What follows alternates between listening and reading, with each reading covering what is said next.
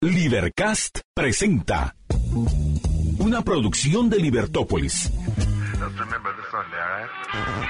Día a día encontrarás los episodios de las emisiones correspondientes a nuestros programas.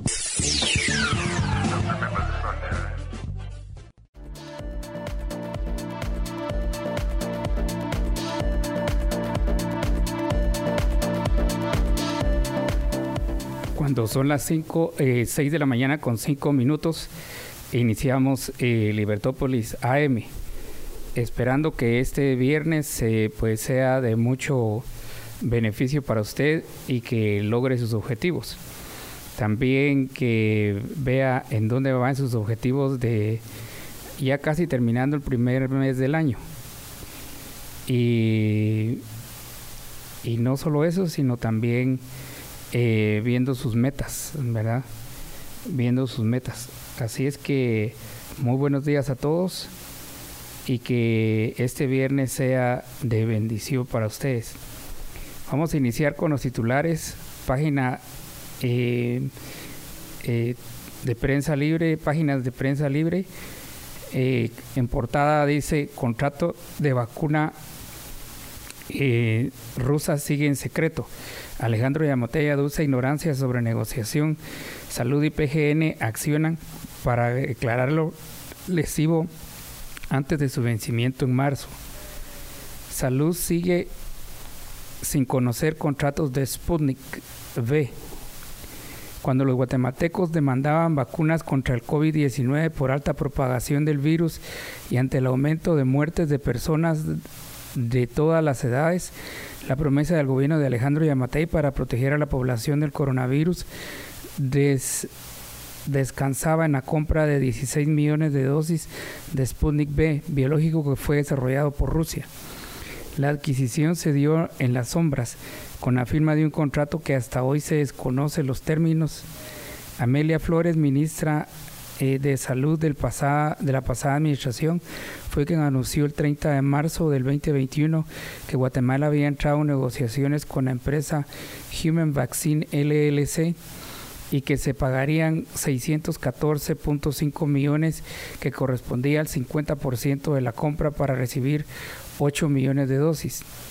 La opacidad en los términos de la, de la negociación se mantuvo durante el gobierno de Yamatei, alegando que existían términos de confidencialidad en el contrato y que debía respetarse al punto que las nuevas autoridades del Ministerio de Salud desconocen lo que el país pactó con los rusos.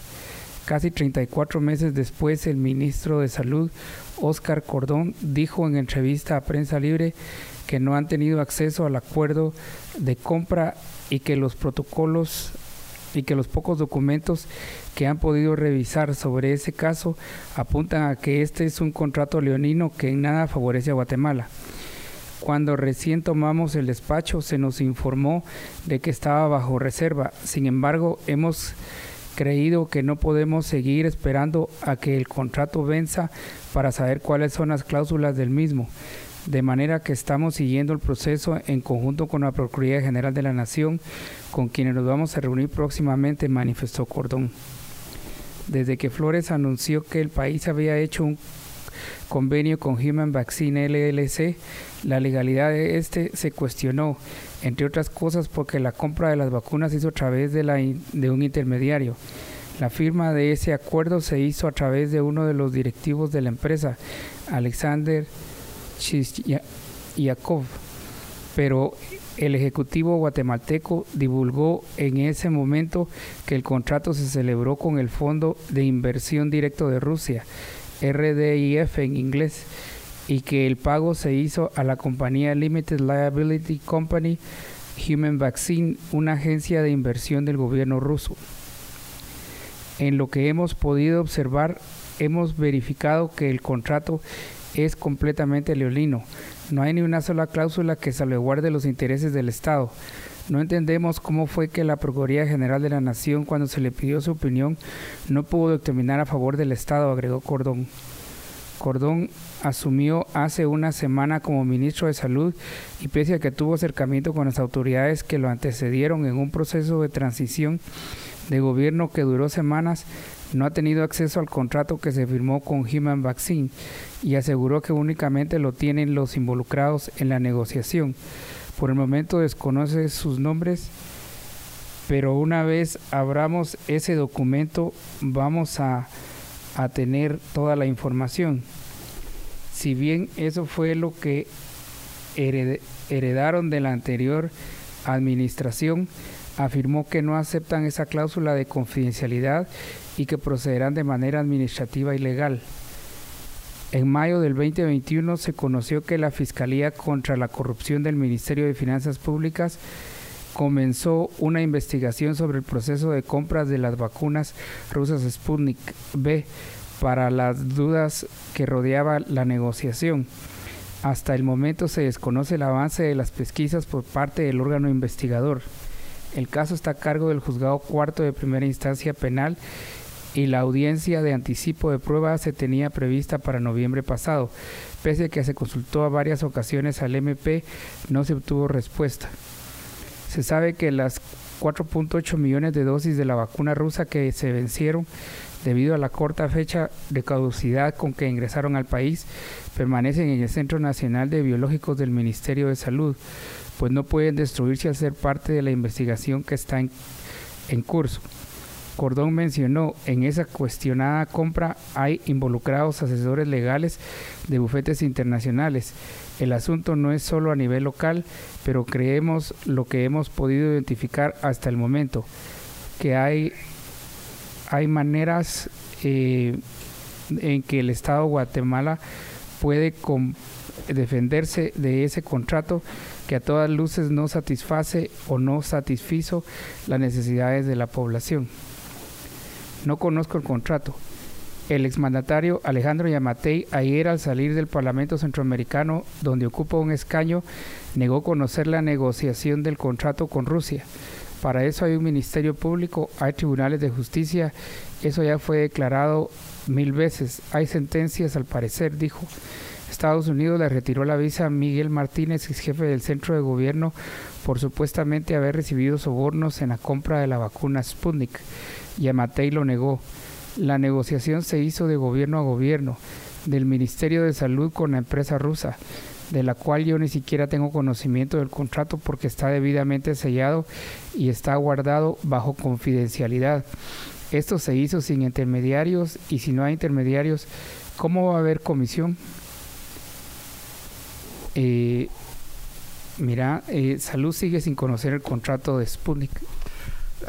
Mira qué cosas esas. Bueno, yo eh, puedo creer, Estuardo, buenos días, ah, que no tenga el que, este ministerio, este ministro no tenga eh, conocimiento de todo el contrato, pero hay cosas que son vitales, porque eso fue, eh, eso son cosas sencillas que pasaron en ese contrato y lo que hay que hacer es leer la ley, porque para comprar e, eso, que fue una un incremento al presupuesto de 2021, ¿sí? Eh, de hecho, se firmó el 14, el, perdón, se aprobó en el Congreso de la República el 14 de enero de 2021, y lo tengo clarísimo porque era el primer año de gobierno.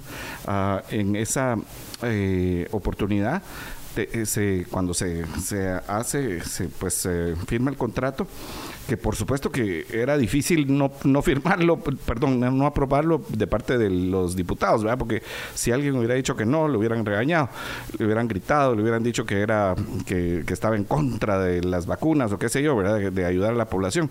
Aquí los principios, Estuardo, son equivocados desde el inicio o sea, pero hay que revisar la ley. O sea, aparte es los principios y aparte es lo que firmamos. O sea, los principios equivocados son cómo se combatió la, la pandemia. ¿eh? cómo se hizo de forma equivocada muchas cosas, como por ejemplo el hecho de que eh, en las muchas de las eh, casas médicas, y, para esto voy a decir las gringas, la, inglesa y aún la rusa, eh, querían hacer negocios directamente con los estados, en vez de hacerlo con las personas. O sea, no, y cuando digo a las personas es que te lo mandaran a una farmacia, que te lo mandaran a un hospital, que se lo mandaran a los médicos y que te pusieran la vacuna si tú querías, voluntariamente y libremente, ¿verdad? Sino que fue una forma casi impuesta, o sea, primero el impuesto que tiene que ver con haber comprado los estados, las vacunas y la deuda que eso significa, o o, y si no era deuda, por lo menos los tributos y la ah, ejecución presupuestaria a favor de unas vacunas que nadie había presupuestado en 2019. Entonces, ese es el primer asunto, cómo se combatió la, la pandemia. ¿Verdad? Que nos casi que nos obligan. Nosotros en Guatemala, recuerden ustedes, al inicio solo teníamos la, la vacuna Sputnik 5 o Sputnik B, no, sé cómo, cómo será el nombre correcto, pero al, al final así se escribe, ¿no? Sputnik V. Y eh, con dos dosis, que de hecho las dos dosis no era la primera y la segunda iguales. Entonces había que vacunarse de las dos para poderlo hacer. Va, y después estaba la Pfizer, la Moderna, la Johnson, eh, Johnson y Johnson, que eh, no teníamos en, en existencia. También estaba AstraZeneca, si no recuerdo mal. sí, y entonces tenías esas otras cuatro que no había disponibilidad. Entonces yo creo que también hay que entender que hay un poco de mala fe en, en, cuanto a lo que se está queriendo decir. O sea, nosotros no estábamos en la lista inicial de esas otras cuatro farmacéuticas, Estuardo. O sea, eh, me, no sé si me logro explicar. Y vendiendo de estado a estado, estaban felices las farmacéuticas. O sea, ese es el problema original, que estaban vendiendo de estado a estado y seguramente nosotros estábamos en la cola por este tipo de situaciones, por en vez de abrir a competencia y que cada ciudadano pudiera elegir. Ahí va el primer problema. El segundo problema es que las casas farmacéuticas lo querían hacer a través de los estados para que fueran los estados los que proporcionaran la vacuna y de esa manera eh, quitar las responsabilidades civiles que pudiera tener las consecuencias de las vacunas. Y Estuardo, o sea, hay muchas personas que eh, a, raíz de la vacuna sufrieron eh, pues algún tipo de, de, enfermedad. Y no quiero mencionar personas, pero sí te digo que en mi entorno hay por lo menos cinco personas que tuvieron enfermedades graves a raíz de la, de, la vacuna. ¿sí? entonces, ese tipo de cosas se eh, y por supuesto que de diferente marca, no, no voy a decir de, cuál marca, uh, pero eh, de diferente marca eh, tuvimos este problema. O sea, no hubo suficiente investigación, uh, no se combatió la pandemia como la forma, ¿qué te voy a decir?, evolutiva, histórica, médica, se podía haber dado. O sea, sino que se fue una imposición de muchas, muchas cosas. Después, la, hablemos acerca del contrato, Estuardo. El, el contrato decía que se debía comprar de estado a estado. Y ahí sí hay un problema con la compra de las vacunas rusas, porque se compró a una LLC. Y una LLC es una sociedad anónima en Rusia. O sea, uh, no solamente en Rusia, sino que en otros lados. Ese fondo no es un fondo soberano ruso, sino que es un fondo, o sea, es una sociedad anónima, que seguramente le compró al fondo soberano ruso. Pero la ley en Guatemala, la ley de las vacunas, decía que se tenía que comprar a ese fondo. Entonces, que el presidente de la República diga que lo desconocía, a la gran chucha. O sea, ¿por qué se quiere hacer el baboso? Además de eso, es una ley. Y como es una ley, le, habría que decirle de regreso, siendo él el primer mandatario de la nación en ese momento, ¿cómo va a alegar desconocimiento de la ley, Estuardo? Es que es un ridículo ese señor, de veras, de veras, es un completo ridículo. Ahora se quiere excusar en que no sabía y seguramente a la que van a terminar clavando es a la ministra de Salud, que pues sí, no tuvo los pantalones para decir que no quería esas vacunas y que tampoco tuvo la, capacidad para, para eh, hacer un planteamiento correcto ante la pandemia. O sea, que no era fácil. Hay que entender que eh, la pandemia no fue un momento fácil en la historia cercana de la humanidad. O sea, muchos gobiernos hicieron cosas totalmente descabelladas. ¿Se acuerda usted cuando nos encerraron tres días que no nos avisaron y que la gente algunas no tenía que comer, que se quedaron en, eh, por ejemplo, gente que se quedó afuera, esta gente que hace rutas, Estuardo, eh, y que va a trabajar afuera y que eh, tenía para regresar el viernes y como le cierran el país, se tiene que quedar fuera. Y si tú te recuerdas, los hoteles también estaban cerrados. Entonces, ¿qué hacías? ¿Sí? Y no te podías quedar entre el carro porque era como estar violando el estado de excepción. O sea, de veras era bien ridículo. Y también era ridículo cuando el presidente de la República decía, pidan comida a la casa. Eso lo puede hacer la gente más uh, que, más ingresos tiene, pero eso no lo puede hacer la gente pobre, eh, Estuardo, que no nunca pide a domicilio, ¿me entendés? Nunca le pide a un restaurante, sino que vive, al, vive el día a día y menos aquellos que perdieron sus empleos. Pero te digo, esta es una investigación que debe seguir porque hay altas sospechas de que hubo eh, un delito ahí, que se quedaron con plata, que eh, Miguel Martínez, que el presidente de la República se quedaron con plata ahí y debe ser investigado, ¿verdad? Pero eh, yo quería hacer recordar porque los principios son importantes, ¿verdad, Estuardo? Los principios de, de, mantenernos en libertad y que en todo caso el que quisiera se vacunara y el que no, no. En Guatemala no fue tan malo como en otros países. Ah, ¿Te acuerdas de Australia que el, eh, Nolan Djokovic ah, no pudo ir a jugar una porque no estaba vacunado, porque él había tomado su decisión personal de no vacunarse? En todo caso, sí, el riesgo lo estaba corriendo él y, y bueno, resultó que no se enfermó o si se enfermó no le pasó nada y, bueno, y hay algunas personas que sí se vacunaron que les pasó, que tuvieron consecuencias graves, ¿verdad, Stuart? Sí. Eh, sí. También en otro, en otro titular, bloques frenan a Semilla para integrar comisiones. Por segundo día, la alianza oficialista rompe el quórum por desacuerdos.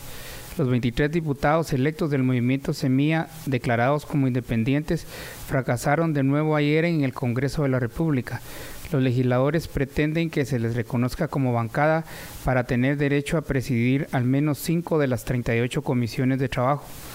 Luego de más de una hora de discusión de la iniciativa de ley que pretende aumentar el pago de pensiones a los jubilados del Estado, las diputadas Andrea Reyes y Andrea Villagrán presentaron en el Pleno una moción privilegiada el documento buscaba que se aprobara la resolución del director del Registro de Ciudadanos del Tribunal Supremo Electoral, quien informó a la Junta Directiva que el movimiento Semilla no está suspendido. Movimiento Semilla conserva su calidad de partido político con algunas cuestiones que están pendientes de resolver, pero en su naturaleza sigue siendo un partido político, expuso Reyes ante el Pleno. El argumento no convenció al representante del unionismo Álvaro Arzú, quien indicó que la maniobra planteada por los oficialistas podría ser una desobediencia constitucional. Podemos ser contrincantes políticos y tener visiones ideológicas distintas, pero yo no quiero ver a ningún diputado en la cárcel. Justificó al no estar a favor de que Semilla sea declarado bloque antes que la moción privilegiada. ¿Quién fue ese, Estuardo? Perdona. Eh, Álvaro Orzón. la que, que, que, qué buena persona es, ¿verdad? O sea, ya viste qué buen corazón tiene. o sea, él no quiere ver a ningún diputado preso. Antes de que la moción privilegiada fuera sometida a votación, el diputado de la Unidad Nacional de la Esperanza, Adín Maldonado, pidió a la directiva verificar el quórum para continuar la sesión plenaria, pese a que se contaba con el número para continuar. Los diputados electos por Semilla no lograron convencer a los aliados y decidieron no marcar asistencia, por lo que el presidente de ese organismo, Neri Ramos, suspendió la sesión plenaria. Horas antes, el bloque de la UNE, en conferencia de prensa, manifestó que la alianza de los 28 congresistas coordinados por Maldonado e Inés Castillo se mantenía, aunque horas después en el Pleno la postura cambió.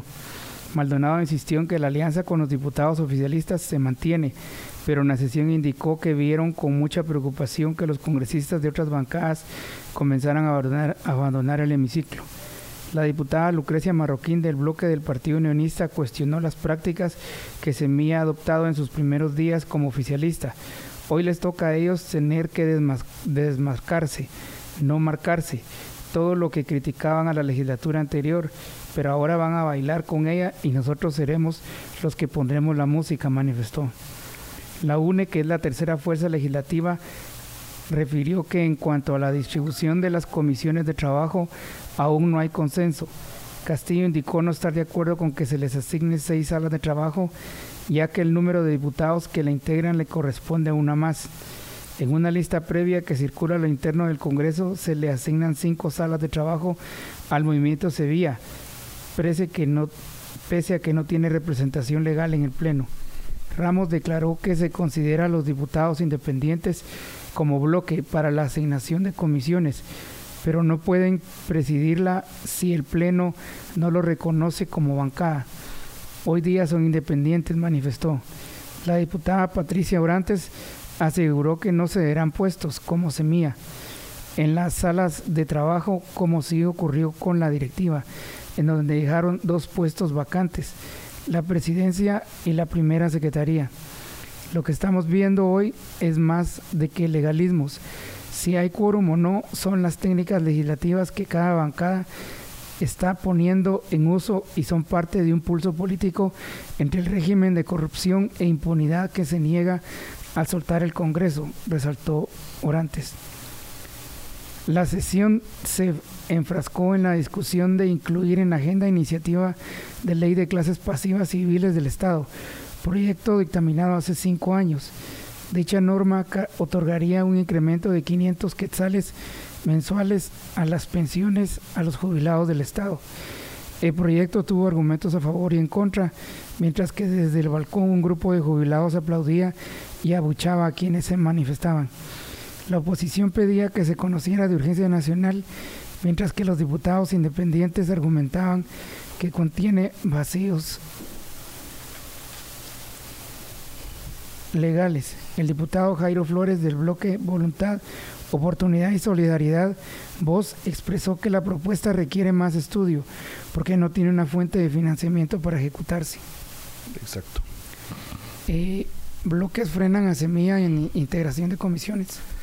Pues que mira, Estuardo, yo creo que eh, Semilla comete un gran abuso y, eh, de veras es un gran abuso de querer integrar a comisiones cuando han sido declarados independientes. Fíjate que hay dos momentos y yo creo que esa es una parte de lo que hay que entender. que nos guste o no nos guste, así está. O sea, no es un asunto de, ay, es que yo estoy a favor, ay, es que yo estoy en contra. No, la ley es la ley y la interpretan los jueces. Y desgraciadamente así estamos. O sea, si, si, si, existe ahora una ley que se llama contra el crimen organizado, que tiene equivocaciones, pues habrá que, eh, habrá que arreglarla, habrá que modificarla, habrá que reformarla, sobre todo ese artículo 82, el cual hemos, hemos dicho aquí, en este, en este lugar, que es inconstitucional. O sea, es inconstitucional porque hay una medida ahí importante, eh, o sea, de, de parar a una, una...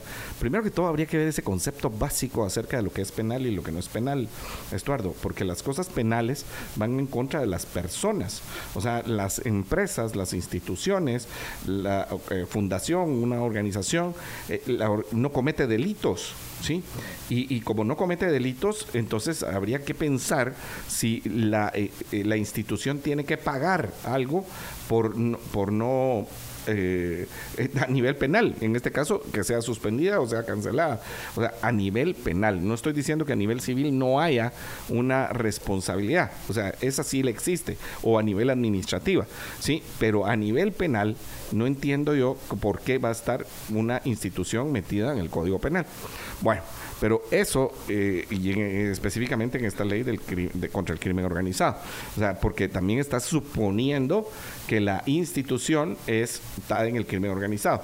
Y, va, imagínate que venís y suspendes una empresa, en este caso estás suspendiendo un partido político, pasan tres, cuatro, cinco años, como es aquí la ley, ¿verdad, eh, Estuardo? Y resulta que no, que mire, siempre no, siempre nos dimos cuenta que no era una organización del crimen organizado. Ahora ya puede operar. Ahí para mientras ya perdiste todo, pues. En este caso perdiste votos, perdiste comisiones de trabajo, perdiste, si sos una empresa, ventas a tu mercado, eh, tu inventario, ah, se pierde todo, ¿no? Entonces eso realmente es una complicación muy grande. Ah, eh, eh, tenemos esa pues, de ese lado. entonces, esa es la parte penal. La otra es o sea, tenemos esta ley, hay que obedecerla tal y como está. El juez Freddy Oreano suspendió al partido. Aparte de la suspensión penal y aparte de la suspensión del registro de ciudadanos por la ley electoral y el artículo, si, no me recuerdo mal, es el artículo 92 de la ley electoral y de partidos políticos. La carta que manda el registrador de ciudadanos al Congreso de la República dice y, no hay que interpretarlo de otra manera. Dice, el partido Movimiento Semilla no ha incurrido en ninguno de los incisos que tienen que ver con el artículo 92 de la ley electoral y de partidos políticos. O sea, está diciendo muy claramente que con respecto a la ley electoral no ha incurrido en problema. Y dice, y por lo tanto, el partido Movimiento Semilla en esta instancia está vigente. O sea, eso es lo que dice. Pero no dice, y eso es muy importante, no dice que tiene una suspensión penal. nos guste o no nos guste. Y el juez Freddy Orellana envió una carta al Congreso de la República nuevamente diciendo el partido Movimiento Semilla está suspendido. Entonces, bueno, eso es lo que recibe.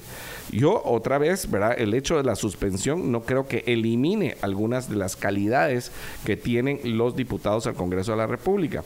Pero si fueron declarados independientes, o sea, si la Corte de Constitucionalidad, o sea, ya no es el juez Freddy Orellana, es la Corte de Constitucionalidad, dice que eh, ellos son independientes, no podés quitarle eso.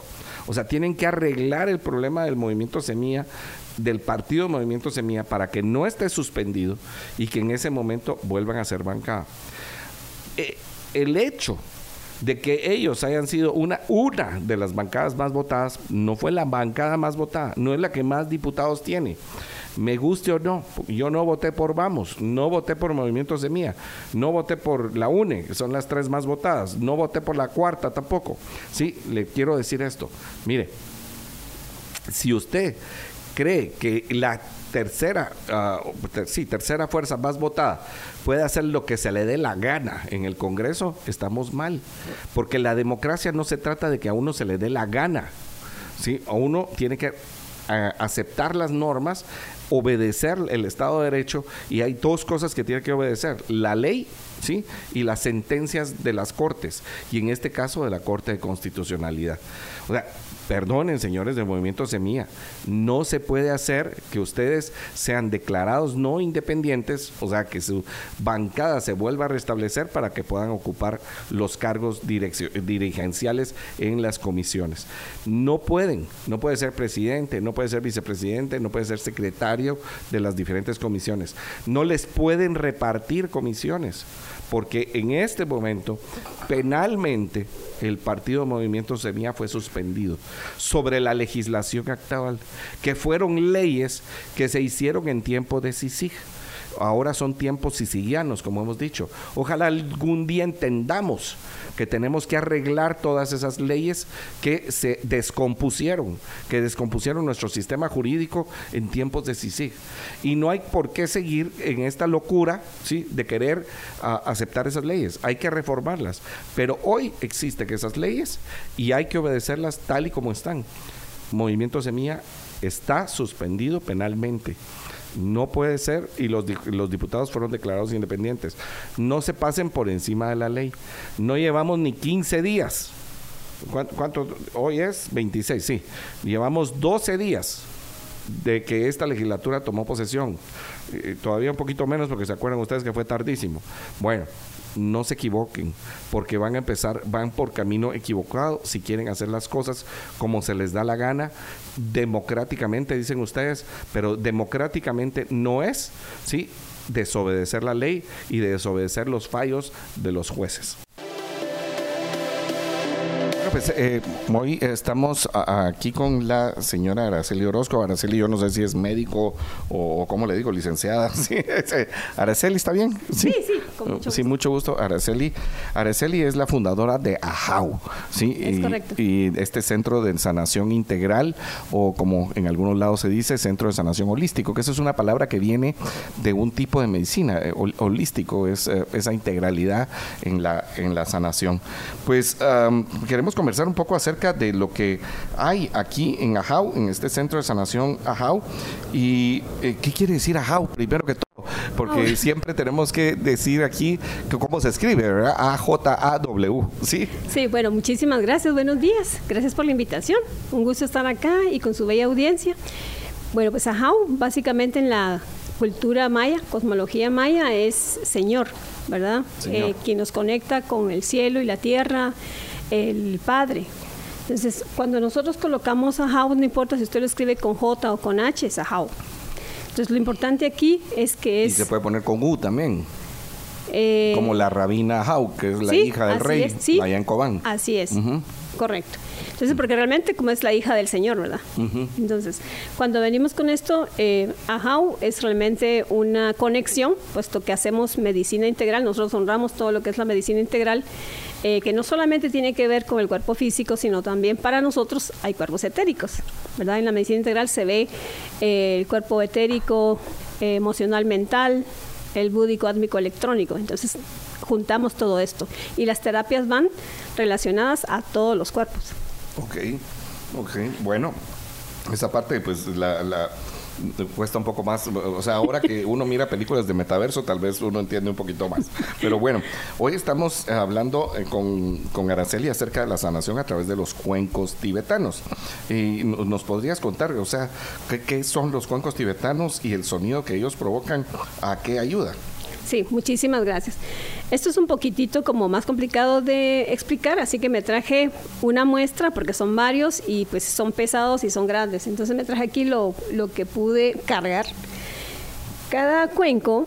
estos son unos cuencos pequeños, hay otros más grandes. Sí, eh, son muchísimo más grandes, también lo que es el wong, eh, son redondos Ajá. y eh, son para diferentes partes del cuerpo. Entonces, ¿qué es lo que tratamos acá? Entonces, por ejemplo, con problemas neurológicos, eh, problemas de ansiedad, eh, por ejemplo, si me siento triste, agotado, ansioso, no puedo dormir.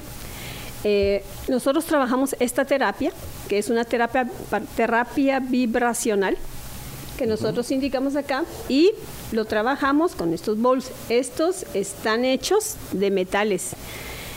Hay dos clases de estos qué? Perdón, bols. Ah. Eh, sí, o cuencos, perdón. Sí, cuencos. O cuencos. Solo para los que no nos miran a través de las redes sociales y, lo oyen a través de la radio, pues son unos recipientes que, que eh, son como eh, tazones, sí, sí, y un bol es, un, tazón. Un tazón, claro, Sí, entonces eso es lo que es y aquí tenemos de diferentes medidas, o sea, eh, eh, y pues nos está diciendo Araceli que hay muchísimos más grandes, pero yo le diría hay uno como sopero, otro como de postre y otro como para servir una salsita para los huevos que no me estoy comiendo todavía. No, y hay otros que usted se puede meter y ahí ducharse. Ah, la madre, o sea, bien, bien grandes. Sí, Es, es de todos los tamaños. Entonces, aquí lo, hay dos clases de cuencos o bowls. Y unos están hechos de molde y otros a mano. Estos están hechos manual. Okay. Aquí convergen de 7, 9 o 13 metales. Entonces, entre ellos, los metales pueden ser hierro, bronce, eh, oro, eh, plata. Y aquí, lo importante de esto es que es una terapia muy antigua, en la cual lo que se busca es, como es vibracional y para nosotros el cuerpo es vibración, porque por ejemplo, usted en el cerebro pues tiene ondas alfa, en la otra parte del cuerpo beta, delta, y esto conectado a toda la vibración del cuerpo, cuando hacemos la terapia, buscamos el equilibrio total de todos nuestros órganos. Entonces las personas que tienen mucho insomnio, estuvimos haciendo muchas terapias ahorita en diciembre y en enero, y lo que estamos viendo acá es que usted consigue una relajación total, la gente se duerme, este, hasta roncan. ¿Ah, y los niños que son hiperactivos totalmente duermen, los que no pueden dormir 8 o 9 horas. Eh, inclusive lo hicimos con niños con mm, diagnosticados un poco autistas. Mire, es, excelente, hay que probarlo. Entonces, ¿cómo funciona la terapia? Es, cada bowl está dirigido a una parte del cuerpo. Por ejemplo, nosotros trabajamos eh, pies, cada pie, eh, manos, cuello, em, plexo solar, espalda baja, alta, media, hombros, cuello. Y es excelente. Es que usted en realidad encuentra una relajación total y mientras más terapias haga, usted va a sentir, pero en realidad es tal vez un poquito fantasioso decirlo, pero usted encuentra la felicidad. Porque usted entra en una plenitud, se encuentra más eh, con entusiasmo, más relajado, bueno, si usted está equilibrado y está en contentamiento con la vida, pues va a estar feliz, aunque, aunque haya problemas, ¿verdad, Araceli? Aunque esto también, hablando de estar en contentamiento y estar feliz, esto va para nosotros, los chakras, es importante, y aquí también se trabajan los chakras, que son los chakras. Eh, ya hemos dicho que son vórtices, son puntos especiales de energía en el cuerpo. Entonces, cuando trabajamos con ellos, automáticamente estamos como alineándolos, activándolos. Entonces, ayudan en muchísimos aspectos. Una terapia... ¿Estos vórtices son los mismos que se utilizan en la acupuntura o algo por el estilo? No, los puntos de acupuntura son, son otro. Son diferentes. ah, ok. Entonces, con estos cuencos, usted puede lograr muchísimo equilibrio, no solo físico, sino emocional, pero especialmente el emocional, que ayuda muchísimo a que usted recupere toda su parte física. Hay que probarlo en realidad. Una sesión son 45 o 50 minutos dependiendo del, del cuerpo de la persona y se hace en total relajación. Ahora, para poder tocar esto, yo necesito estos mazos o estas baquetas y cada baqueta está hecho de acuerdo al tamaño de cada cuenco. Ah, okay. por ejemplo, eh, yo no es que... También para los que no nos ven en las redes sociales, sino que nos escuchan en la radio, tiene aquí unas, unas baquetas, ¿sí? como cuando son como lo de los tambores, pero con formas diferentes, ¿no? Y, eh, hay una que está recubierta de terciopelo, me imagino, de una tela que parece terciopelada, otra más pequeña que, que es... Eh, que una forma específica y bueno, ya nos explica Araceli, ¿sí? Muy bien. Pues estas baquetas Em, no es que cualquier persona las va a tocar porque después es fácil hacerlo sonar. Sin embargo, usted como terapeuta de los cuencos, usted también tiene que estar preparado. O sea, usted tiene una tiene que meditar, tiene que estar realmente bien, porque al hacerlo sonar usted también tira su energía. Si yo lo hago solamente lo sueno em, golpeado, yo lo que creo es nada más algo salvaje. Pero si yo lo sé sonar, entonces usted lo que va a sentir es como que una relajación, ¿verdad? Entonces no solamente es de tocarlo o somatar el cuenco, sino que aquí hay un arte. O sea, se estudió para eso. Ah, definitivamente. Sí, no, no, no es, como diríamos aquí en Guatemala, no es solo de soplar y hacer botellas, sino que en este caso no es solo de tocar y ya va a funcionar. O sea, hubo que estudiar esto. Hay que estudiarlo y también usted mismo entrenarse para poderlo hacer. ¿Verdad? No es solamente de venir a, no sé si se logra oír en, la radio, sí, sí se logran oír los, los tres sonidos, pero ahí están, ah, o sea, están sonando los tres tazones o, los cuencos. ¿Sí? Y si ustedes se dan cuenta, ahí está el sonido. Ahí uno, se fue uno de más. Ya, ya, ya, no me relajé por culpa de eso. ¿Sí? No, no, Araceli, eso es una broma. Bueno, pues sí. Entonces, se llega al equilibrio de los centros de energía, eh, Araceli. Sí, y pues trabajamos con esto la ansiedad, el hecho de que usted no pueda dormir, el hecho de que usted sea muy estresado ayuda muchísimo. Muchas veces las personas que nos colocamos muchas cosas por hacer en el día, como 10 o 20 cosas y queremos ser Superman o la Mujer Maravilla, nos estresamos demasiado y entonces usted se da cuenta, le comienza a temblar el ojo, el brazo, la pierna y entonces la terapia de Bowles ayuda muchísimo como al contentamiento nuevamente del sistema nervioso. Buenísimo, buenísimo.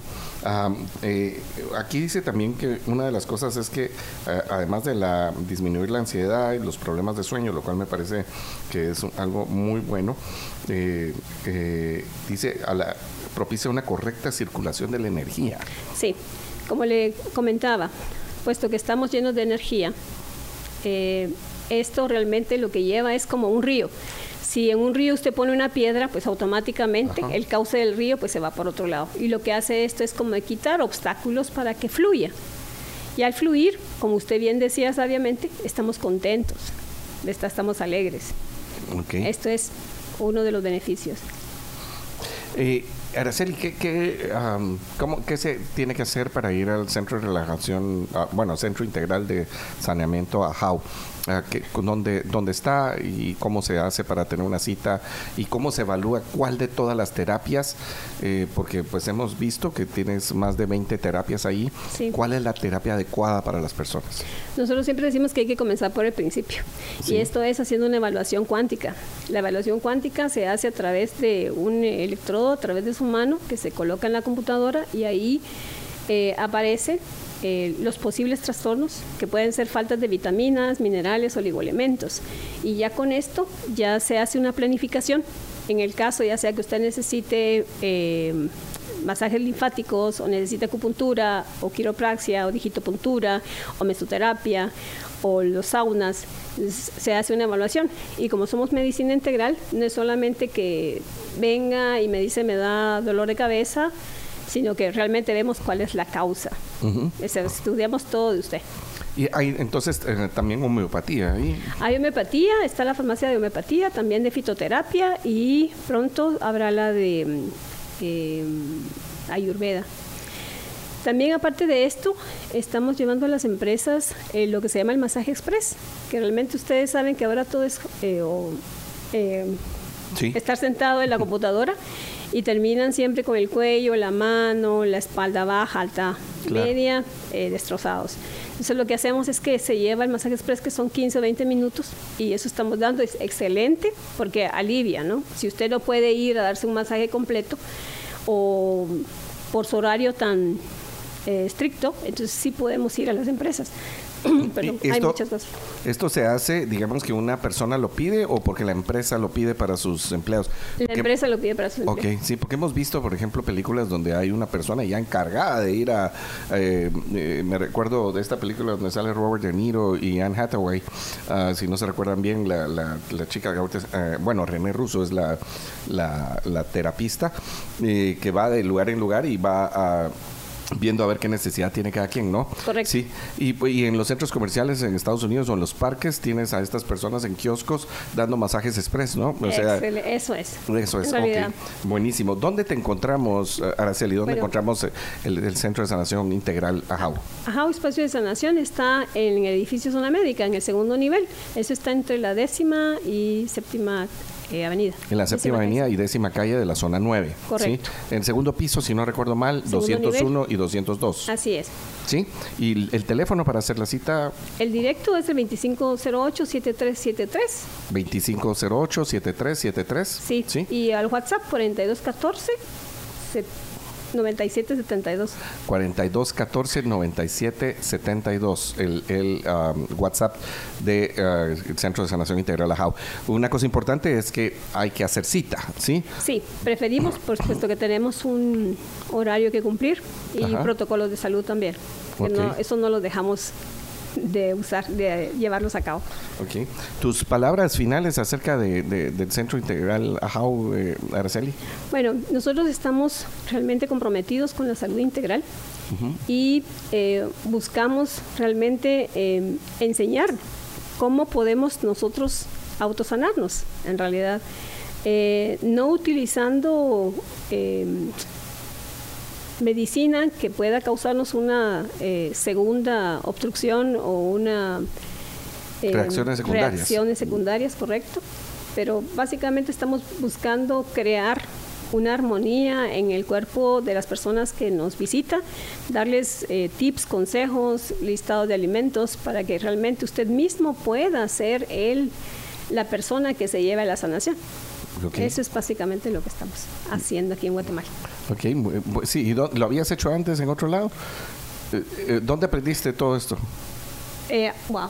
Bueno, nosotros hemos tomado experiencia de aquí primero Guatemala por ser la medicina maya, México, China, Alemania entonces vamos tomando experiencia de todos estos lugares. Y eso pues lo venimos aquí a reunir y poderlo dar. De forma integral. Ok, bueno pues eh, te agradecemos muchísimo la visita para haber compartido con nosotros acerca de la medicina del Centro de Sanación de Medicina Integral AJAO, que está ahí en la séptima avenida y décima calle de la zona 9, eh, y eh, de esta sanación a través de los cuencos tibetanos.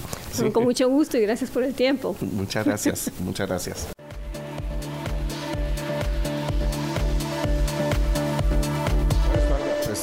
Eh, hemos compartido ya um, en, noticias importantes, o sea, acerca de lo que está pasando en el Congreso de la República con este intento de la bancada semilla de quererse, um, eh, pues, nuevamente constituir como uh, bloque partidario a pesar de estar suspendidos, y también acerca de las vacunas. Um, pues eh, tenemos otras noticias por ahí. Sí, Ejecutivo se prepara para relevar a gobernadores. El presidente Bernardo Arevalo nombrará a sus representantes en los 22 departamentos. La designación de los 22 gobernadores será clave para el gobierno de Bernardo Arevalo.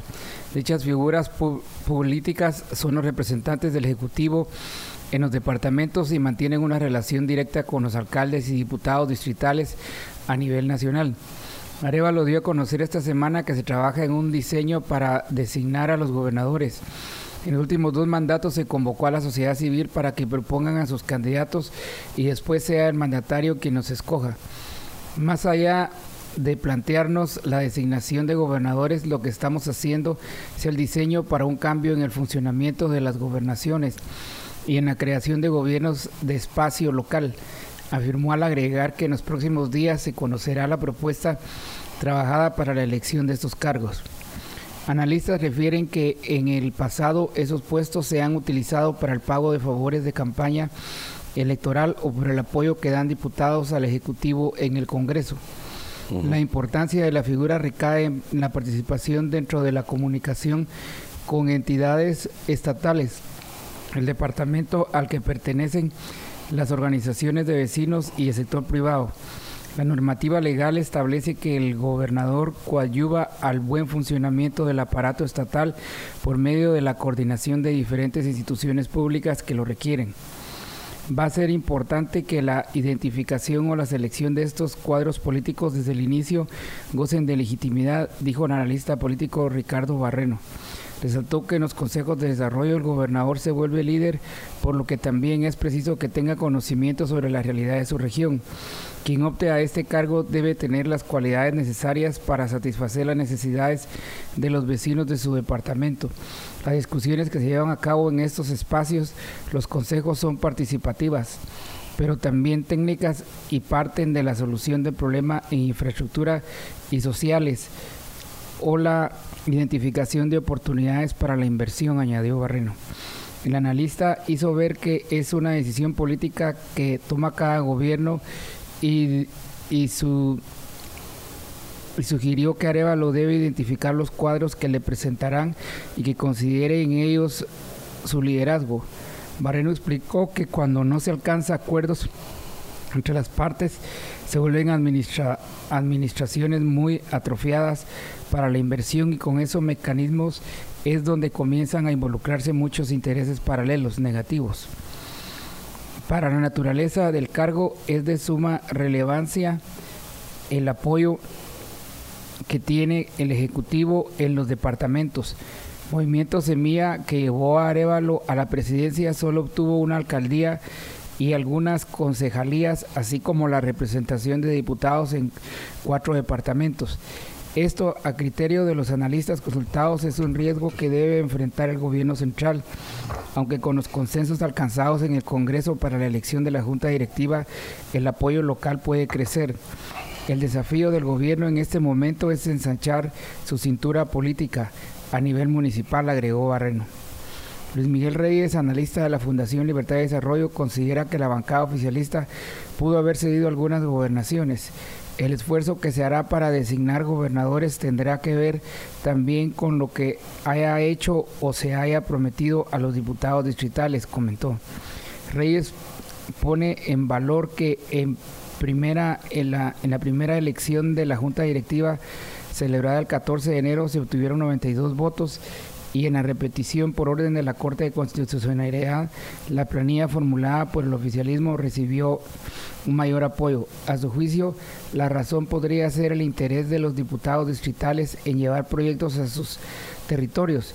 Hoy se ve natural que muchos de los diputados, en particular los distritales, gravitaran hacia el poder que tiene el Ejecutivo para poder incidir en cosas que les interesen, señaló. Asimismo, tiene paso en base electoral, pues con los fondos que se destinan para atender la problemática de las comunidades, mantienen ese favoritismo político de la ciudadanía. Entre las atribuciones establecidas en la ley del organismo ejecutivo, el gobernador es el que preside el Consejo Departamental de Desarrollo Urbano y Rural vela por la ejecución del presupuesto asignado a su departamento, impulsa el cumplimiento de las políticas y acciones generales y sectoriales del gobierno central, canaliza las autoridades correspondientes, los requerimientos de la población y nombra o remueve funcionarios a empleados de la gobernación departamental que dirige, entre otros puntos. Los gobernadores departamentales dependen de la presidencia de la República con la mediación del Ministerio de Gobernación. Tanto los titulares como los suplentes gozan de la misma de las mismas inmunidades que, el que un ministro de Estado. Para su funcionamiento recibirán recursos del presupuesto general del Estado. Además, estos no pueden ejecutar programas o proyectos de inversión ni prestar servicios públicos. El mandatario es quien nombra, pero también quien, llegado el caso, el que puede destituir a un gobernador. La competencia de estos se inscribe a cualquiera de los 22 departamentos en que son nombrados para el cargo. Mira, Ejecutivo se prepara para relevar a gobernadores. Sí, esto es normal, ¿verdad? Cuando tenemos todavía esta parte que, yo siento que estamos ahorita en un impasse, Estuardo, de, de gallo gallina entre que los gobernadores quisiéramos que fueran electos popularmente. sí, para que fueran como quien dice la la para que funcionen de una manera autónoma, ¿no? Y, independiente, siempre se ha hablado así acerca de que los gobernadores debieran ser eh, electos para que eh, funcionen como un Estado federado, o sea, donde, donde los recursos y muchas otras cosas se van eh, del Ejecutivo, se van descentralizando. Yo no sé si en un país tan pequeño, Estuardo, ah, haya que elegir a los gobernadores, porque realmente esto sucede cuando, cuando hay circunscripciones más grandes, ¿verdad? O sea, eh, yo te diría, si existiera todavía la gran patria centroamericana, pues entonces tal vez uno podría pensar en gobernador de Guatemala, gobernador de El Salvador, gobernador de Honduras, etcétera, ¿no? Pero no sé si, si en este momento nosotros podríamos decir que tenemos eh, la eh, necesidad de que los gobernadores sean electos y no sean solamente el brazo ejecutivo del, del gobierno central. Lo que sí es que han cobrado relevancia perdón, a, a, a, través de que el, los consejos de desarrollo, o sea, la ley de desarrollo urbano y rural, pues eh, eh, existieran, exista en Guatemala y que se asignen fondos a través de eh, esos consejos de desarrollo. Entonces ahí es donde se decide cuáles son los proyectos que se van a ejecutar, o sea, lo que hacen los, los CODEDES, lo, primero los COCODES, los consejos de, comunitarios de desarrollo que los elevan a las comunes, que son los municipales, y después a los CODEDES. Y ahí los CODEDES son los que deciden de, la asignación presupuestaria de estas cosas de desarrollo, qué es lo que se va a realizar o no. Ahí, por cierto, eh, que lo voy a leer con detenimiento, decía qué es lo que no puede hacer el gobernador, porque decía que no podía hacer algo de inversión. Yo creo que sí se puede. Eh, lo que pasa es que es a través del Consejo Departamental de Desarrollo y que eso se eleva al, Consejo Nacional de Desarrollo. Pero sí han traído más relevancia porque es donde se asigna parte del presupuesto, es donde está la plata, pues va, si lo quiere ver de otra forma es donde está la plata. Ahí es donde se decide si se va a hacer una cancha de básquet en una aldea o si se va a hacer un camino rural o una escuela. Entonces ahí está la plata, una buena cantidad de plata. Eh, son importantes por eso y se cambió la ley para que los gobernadores ahora sean propuestos por la población. Ahora, ¿quién propone, verdad? Porque proponen solo un grupito también, ¿sí? Entonces, ¿qué será? Por eso te decía yo que estamos en ese gallo gallina. No sé si era mejor cuando cuando el presidente por sí y ante sí escogía a los que él quería, o ahora tiene un freno de una población que es solamente un grupito de personas también la que decide por toda la población del departamento. Si vamos a estar así, yo te digo, prefiero eh, cualquiera de las dos. Prefiero o que los elija el presidente a dedo o que sean electos eh, democráticamente y popularmente.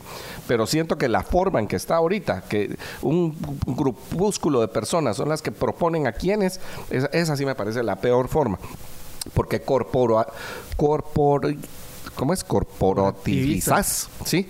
A un asunto que no estaba corporizado, corporatizado, ¡cara chucha! Sí, por, eh, corporativizado, ¿sí? Entonces, el, el uh, eso, eso, eso sí es el peor funcionamiento, ¿no? Y pues, la otra es que como ahí se decide tanta plata, se ha dado por cooptar para, eh, para que haya corrupción. Eh, eh, otra vez, ¿verdad? O sea, uno de los grandes problemas que tenemos en el país es la corrupción. Esperamos ver mejoras en ese sentido, que, que, de veras estén los mejores. tenemos que ir a un corte y regresamos con la entrevista de hoy. Vamos a hablar acerca de pues esta ley que está proponiendo el Partido Movimiento Semilla y algunas otras cosas por ahí. Muchas gracias.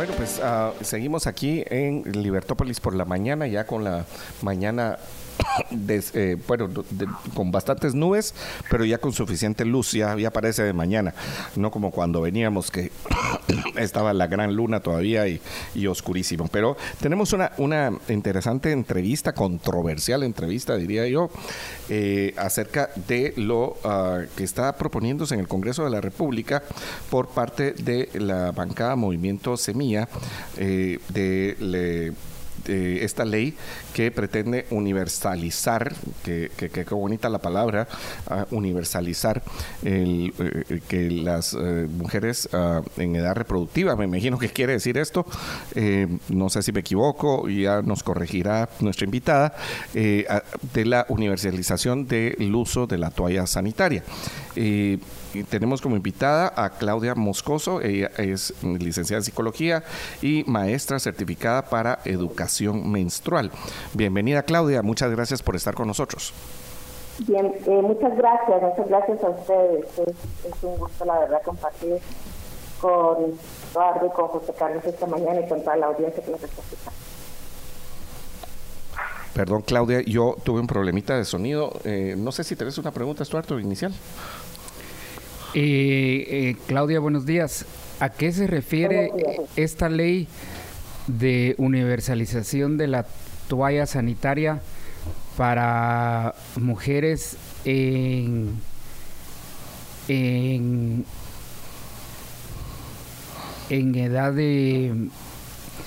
Porque menstruar es una cuestión natural. Sí, sí, claro. Eh, me confunde un poquito porque eh, yo no he escuchado de una ley de eh, universalización del uso de las toallas sanitarias. la ley de la cual yo tengo conocimiento es la iniciativa de ley para el fomento de la salud menstrual digna en Guatemala, que creo que es muchísimo más amplia y más importante que esta que no sé si estamos en la misma página o no en cuanto al tema que que estamos tratando ahorita.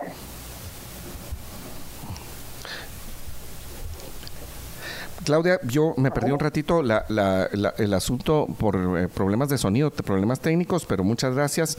Y Claudia, o sea, eh, eh, Estuardo preguntaba ah, correctamente, pues menstruar es una, un, acto natural, es biológico natural, pero sí que carga una fuerte contenido emocional y psicológico para, eh, para las mujeres. Y, pues voy a decir para las niñas que se convierten en adolescentes, eh, tiene una carga fuerte, eh, tanto el hecho de tener la ah, menstruación como también de no tenerla. O sea, cuando una cuando está en un círculo social y, ella todavía no tiene pues ah, su menstruación, ah, también tiene una carga emocional fuerte. O sea, lo que quiero decir y que tú nos comentes es este momento emocional, psicológico fuerte que eh, significa para las damas.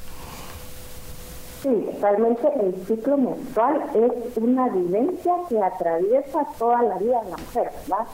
Desde, desde que son pequeñas, desde la niñez, eh, empieza nuestro cuerpo a prepararse, ¿verdad? Para, para este proceso.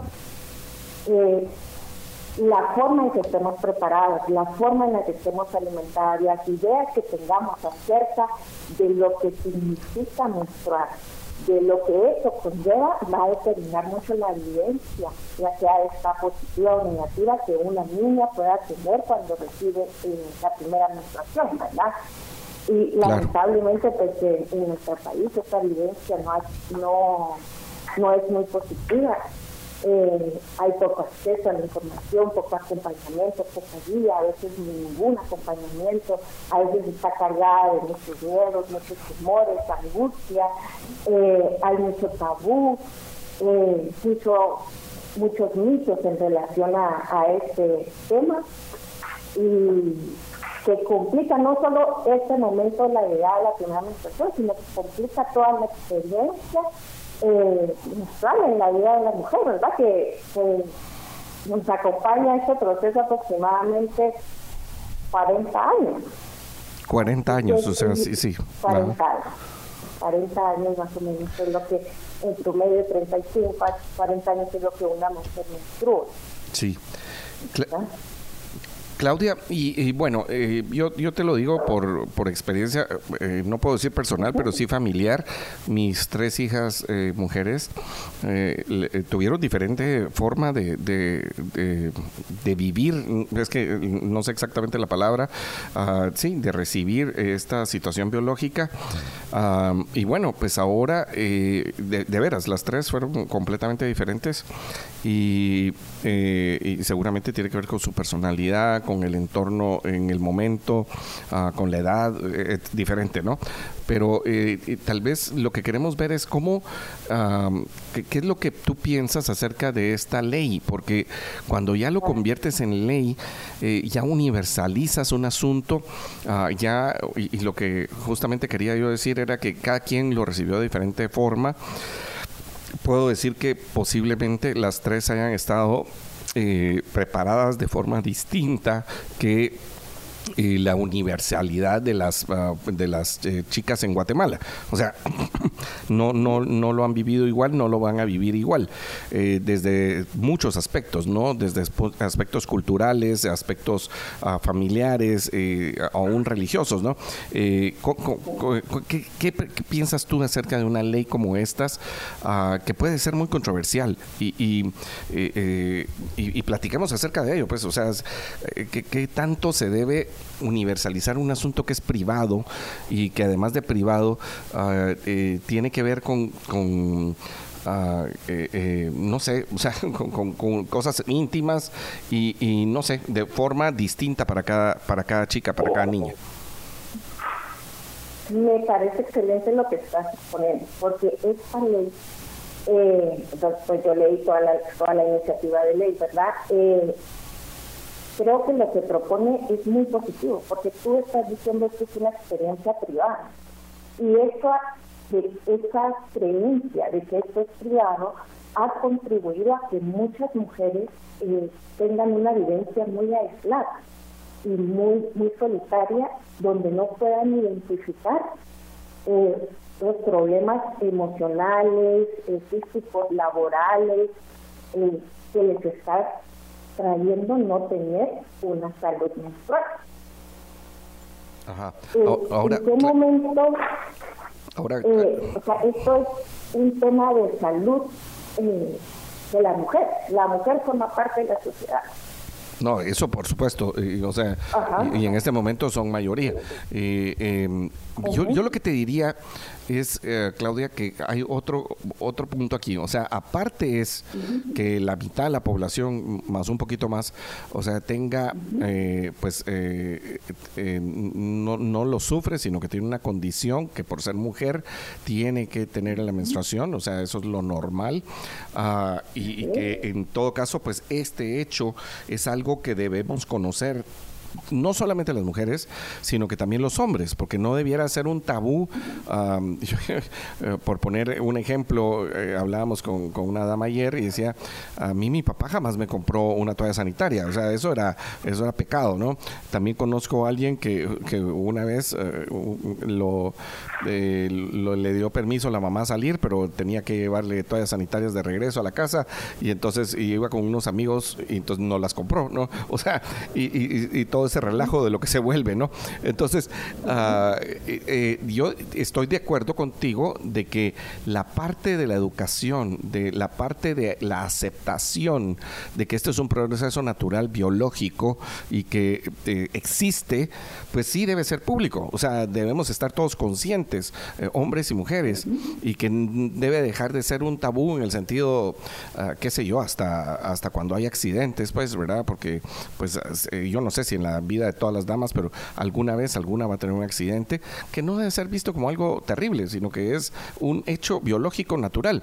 Ahora, la experiencia personal es otra cosa. O sea, tú cómo lo vives y sobre todo el hecho de que se, en esta ley se pretenda comprarle toallas femeninas a toda la población y que el Estado las distribuya.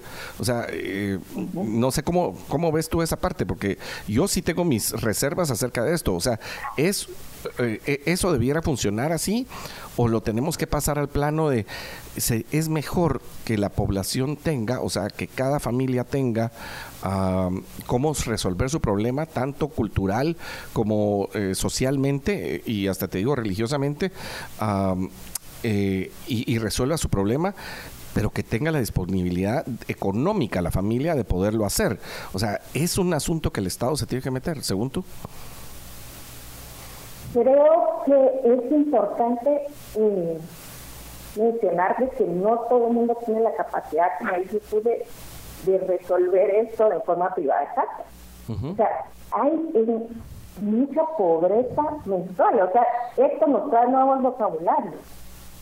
Eh, la pobreza menstrual es cuando las mujeres de veras no pueden comprar un producto de menstrual, no pueden comprar una toalla sanitaria, lo que las limita para poder eh, ir a, estudiar, ir a trabajar, eh, salir de casa siquiera en muchas ocasiones.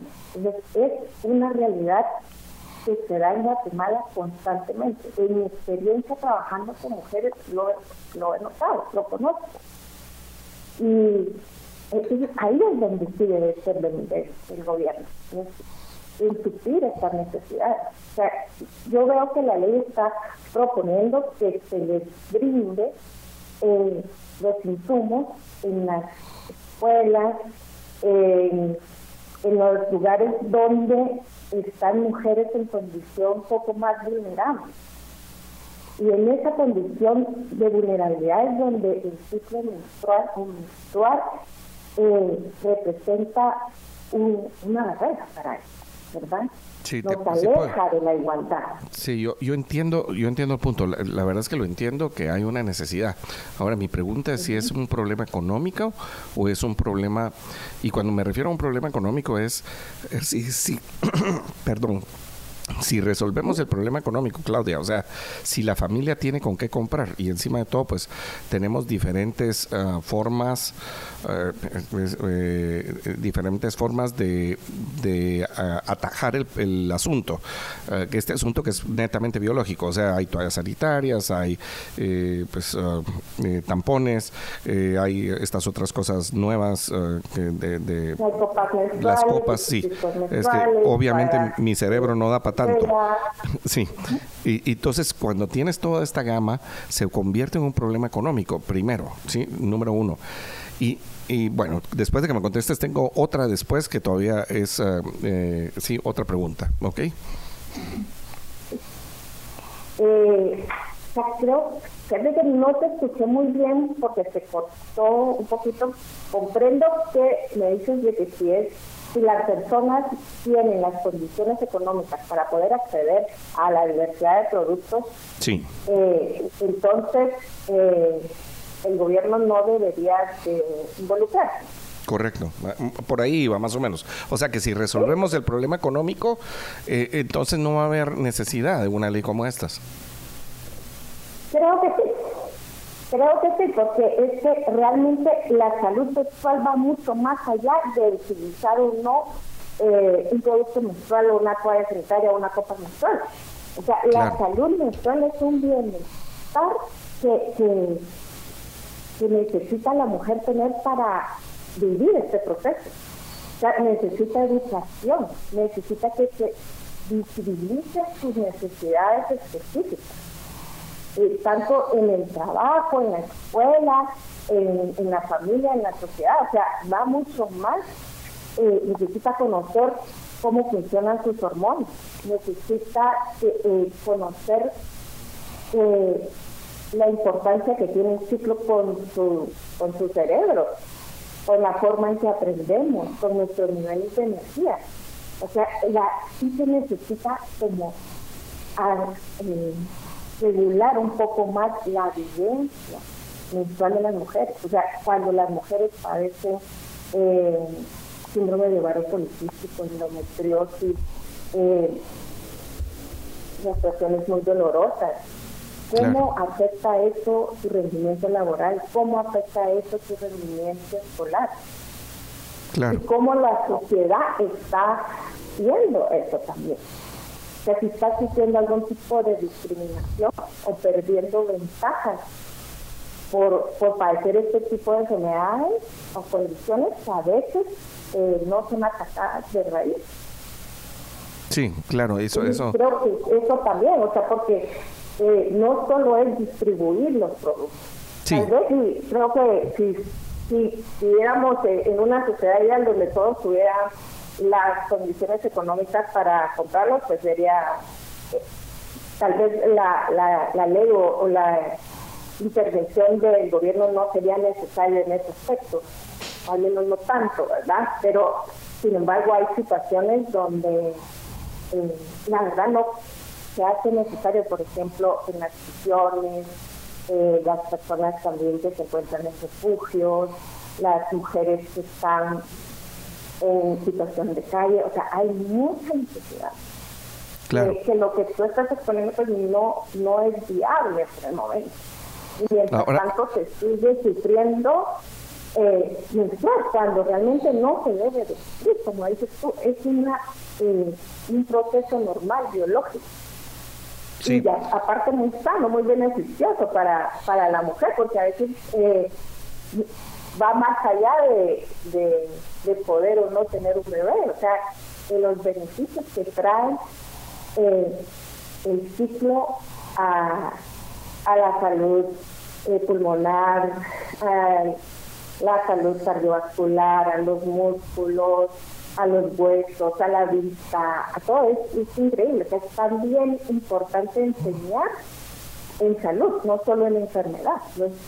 Claro, claro. Yo, yo todo lo que esto implica para, para la salud a largo plazo. Y nuevamente, si la salud es un asunto de, de, de interés público, ¿verdad?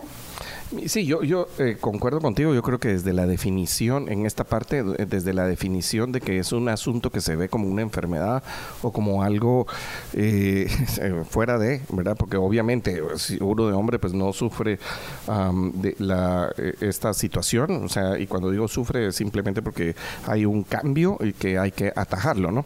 Pero desde que lo llamas como una enfermedad en vez de, de un asunto que es normal, ah, em, ya, ya estás en un concepto de uno decir, eh, entonces como es una enfermedad, es un problema y como es un problema, pues hay cierto rechazo, ¿no? O sea, desde ahí empieza una concepción equivocada que yo pienso que sí se puede atajar desde las escuelas, o sea, en la, en la lógica de la educación sexual eh, normal, que también debiera ser un tema en las propias familias, o sea, no es un asunto, no, no, no va a haber, no va a haber problema porque esto suceda, o sea, no, no debiera ser un problema, ¿no? Mayor. Ahora, la otra pregunta que te quiero hacer es, yo te quiero poner, o sea, no en, las, en la globalidad del problema, tú dijiste, sí, hay un problema hoy, yo, yo te decía, bueno, arreglemos la economía, o sea, eh, eh, tal vez el punto tiene que ver que, que si arreglamos la economía individual, las personas tienen cómo escoger, cómo definir con qué van a hacer con su cuerpo y, y atajarlo de diferente manera. Pero te voy a poner el otro, la otra cuestión, y en, sabiendo las condiciones económicas que hay, y la, sabiendo alguna de, o, sea, algún asunto cultural que existe, eh, te voy a poner una familia de escasos recursos ah, que ha incluido eh, ya la toalla sanitaria para sus hijas, para su esposa, qué sé yo, para, para las damas de, una familia. Y de repente el Estado, este Estado que, que, eh, ha hecho muchas cosas malas, que tiene desabastecimiento de agua, desabastecimiento de hospitales, de medicinas, ah, que tiene malas carreteras, que tiene mal muchos servicios públicos, o sea, por ejemplo, desagües, o sea, eh, toda esta clase de cosas, y de repente le pones esta obligación más, o sea, le dices, mire, ¿sabe qué? Usted tiene que dar toallas sanitarias. ¿No crees que algunos hombres, padres de familia, que son en la mayoría los que proveen eh, pues una la economía de, muchas casas, tal vez no en la mayoría, ahí tal vez me equivoco, pero que va a haber esta provisión, entonces le van a decir a la hija o le van a decir a la esposa, no, eso ya no lo compremos tú, ¿sí? Ya no lo vamos a comprar porque eso te lo va a dar el Estado. Y entonces van a ir a la escuela o al hospital o al centro de salud y, ay, fíjese que no hay, ¿sí? No, no hay, no, no vino, ¿ah? Y, y la otra cosa es que va a haber corrupción y entonces cuando llegue la persona encargada de distribuirlo se lo va a entregar a unas personas y estas personas lo que van a hacer es comercializarlo como mercado negro en sus localidades. O sea, el punto es que cuando tú creas esto, muy posiblemente vaya a haber desabastecimiento y encima de todo las personas van a decir, no, pero es como, como, como ya el Estado lo está haciendo, yo ya no me voy a responsabilizar de esto. E, tiene un problema ahí que podemos, eh, eh, en el cual nos podemos meter. Yo creo que allí el problema no es de distribuir o no las toallas sanitarias.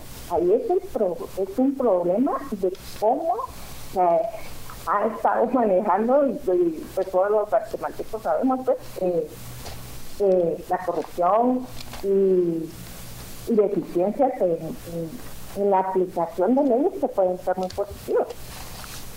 Pero si no se crean siquiera las leyes, que entonces todavía estamos más atrasados. Y sigue manteniéndose esa brecha donde eh, las mujeres tienen menos oportunidades. Porque, como dices tú, o sea, al, eh, yo ya no me encargo. Le dicen papá, yo ya no me encargo que te lo den en la escuela, que te lo den en el centro de salud y llega la niña y no hay. Eh, o sea, aquí falta también eh, educar a los papás en cuanto a la importancia de eso. O sea, no, no es quitar la responsabilidad a, la, a, los papás de dar estos productos cuando están desabastecidos. Es como de que haya más entes, eh, tanto la familia como el gobierno, que, ayuden a las niñas y a las mujeres a poder tener las condiciones necesarias para menstruar dignamente. Porque lamentablemente hay muchos hogares donde no tienen estar, no, o deciden veras o, pago el bus para ir a estudiar o, compro las, las y, y, mujeres también que no pueden acceder a sus trabajos, que ganan lo del día a día. Sí, claro, y, pero, pero y con de ese mismo pensamiento, como dices tú, o sea, la decisión de, de, de, resolver en una familia, priorizando en una familia, también el Estado resuelve así. Y desgraciadamente eh, nos hemos dado cuenta que, que, o sea, tú dices bien, o sea, es por la corrupción en parte, pero también hay que entender que el Estado no tiene recursos ilimitados. O sea, si nosotros le ponemos una obligación al Estado, o sea, si le decimos, mire, ¿sabe qué? Usted tiene que pagar esto ahora, o sea, esto alguien lo tiene que pagar, no es que no es que nadie lo vaya a pagar, o sea, lo vamos a pagar todo el resto. Y, yo no estoy en desacuerdo que algunas cosas las tenemos que pagar todos, como por ejemplo, pues la justicia, pero aquí en este caso, o sea, alguien va a pagar y, y, y, cuando paguemos a través del Estado, en vez de pagar de forma directa, se va a ir a una eh, oficina, y solo déjame poner un nombre, Oficina Nacional de, de, Atajo a los Asuntos de la Menstruación. Y va, ok, va a haber una directora, una subdirectora, un, un piloto, gasolina, eh, teléfono celular, viáticos y, compra de bodegas, perdón, alquiler de bodegas y toallas sanitarias a precios exorbitantes que vamos a pagar todos. Lo que va a pasar es que en un momento dado no va a haber. Entonces, lo que estamos haciendo es quitándole a la familia más dinero que no va a poder pagar y que supuestamente nos está causando un una, una, una solución. Y, te dejo pues con las palabras ah, finales, con tus, eh, tus, ah, eh, tus consideraciones finales, eh, agradeciéndote que hayas estado con nosotros, pero te dejo el tiempo. Gracias. Eh, sí, eh, como mencionabas, bueno, la ley también expone que, estos recursos van a salir de los impuestos eh, específicos que, se obtienen por la por la comercialización, ¿verdad?, de los productos de higiene menstrual, de las personas que, compramos los productos de higiene menstrual, ¿verdad? O sea, no, eh, creo que, que ahí está un poquito más dirigido esto, sin embargo, eh, como te digo, la, la vivencia de la salud menstrual en Guatemala es alarmante. Sí. Pero sí se necesitan hacer cambios, sí se necesita que se hable más del asunto, que se tomen medidas, que, que se quiten barreras para que las niñas puedan vivir, las niñas y mujeres, ¿verdad? Podamos vivir este proceso eh, sin que implique para nosotros un, un costo eh, emocional, un costo en sufrimiento, un costo en miedo, un costo en mala salud. Y para eso se necesita, pienso yo, que, que se tomen medidas eh, a nivel de gobierno. Okay. Sí, yo, eh, Sé que es difícil, sé que es difícil, porque este es un tema que, que, que nos han enseñado que esto se eh, trabaja en casa, eso no se habla, que nadie se entere que estás mostrando, esto es privado, esto es privado, esto es privado, pero ese mismo silencio ha hecho que muchas mujeres estén eh, eh, teniendo problemas reales de, de salud, económicos, que sufran violencia, que sufran dis- discriminación. Sí. Entonces, allí es cuando se necesita este tipo de iniciativas. Claro, yo estoy en esa parte estoy completamente de acuerdo contigo, Claudia, te agradecemos y no muchísimo. sé si en algún momento en nuestra Guatemala se va a dar el momento perfecto para hacerlo, ¿verdad? O sea, las circunstancias de lo bueno, ya resolvimos eh, eh, desnutrición, ya resolvimos seguridad, ya resolvimos carreteras, bueno, entonces ahora nos podemos dedicar a, a, a dar estos recursos a esto que tal vez eh, podría no parecer tan importante. Pero Oh. realmente eh, la falta de atención eh, y darle la importancia real que tiene el ciclo menstrual para las mujeres afecta negativamente el desarrollo económico y social de toda la humanidad, porque están mujeres eh, eh, enfermas. Sí, claro, enfermas eso es, eso es, mentalmente eh, por esta situación. Sí, yo ahí en esa parte estoy completamente de acuerdo contigo. Yo creo que la parte acerca de que es un tema de sociedad, es un tema que debe, que, que- debe atajarse de la forma sana, adecuada.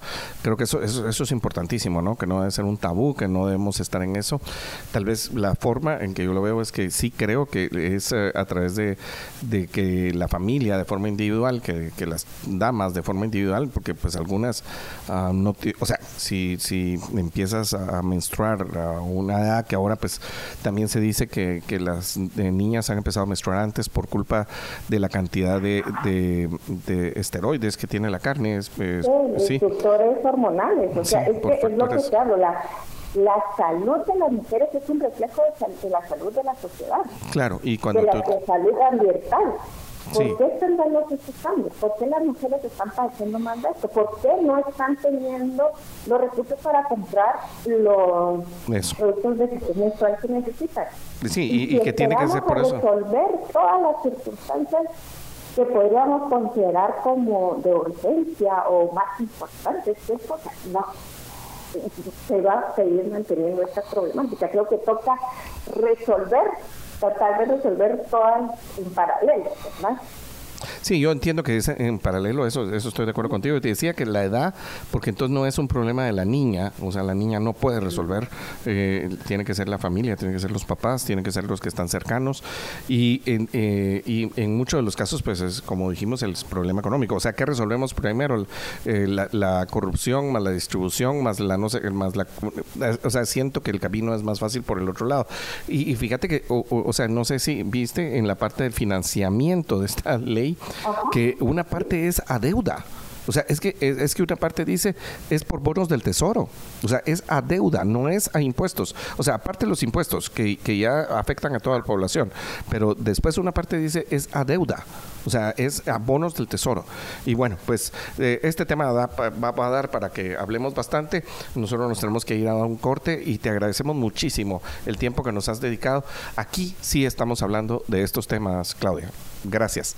Sí, y es, muy importante. Gracias a ustedes por, por hablar de esto, ¿verdad? Porque se necesita ponerlo en, en discusión, escuchar las propuestas de muchas personas para, para empezar a, a integrar conocimientos y, y lograr cambiar la realidad para beneficio de las mujeres y los niños.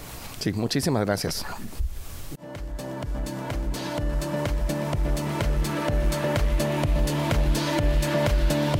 Estuardo, seguimos aquí en Libertópolis por la mañana, por la 102.1 FM y por todas nuestras redes sociales.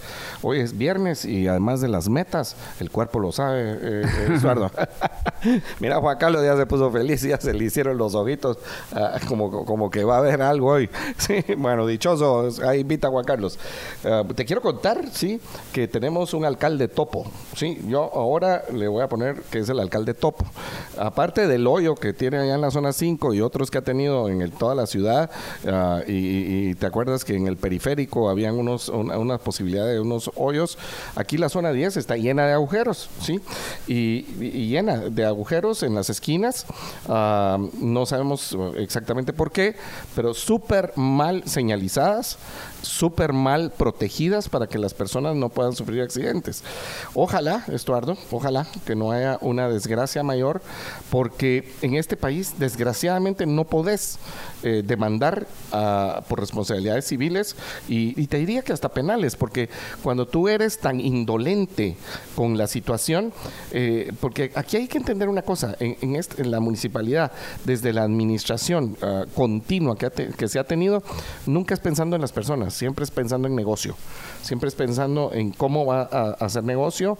Y te digo, bueno, está lleno de agujeros y, y, bueno, han ocurrido accidentes ya de personas que se han caído en estos lugares, ojalá que no haya una desgracia mayor, pero te digo, de veras, o sea, es un asunto de, de, una irresponsabilidad indolente de una administración que no se preocupa por las personas y que no tiene bien señalizados los lugares ah, para, para, proteger a la persona, sino que está protegiendo seguramente un negocio que hay ahí de una construcción de algo.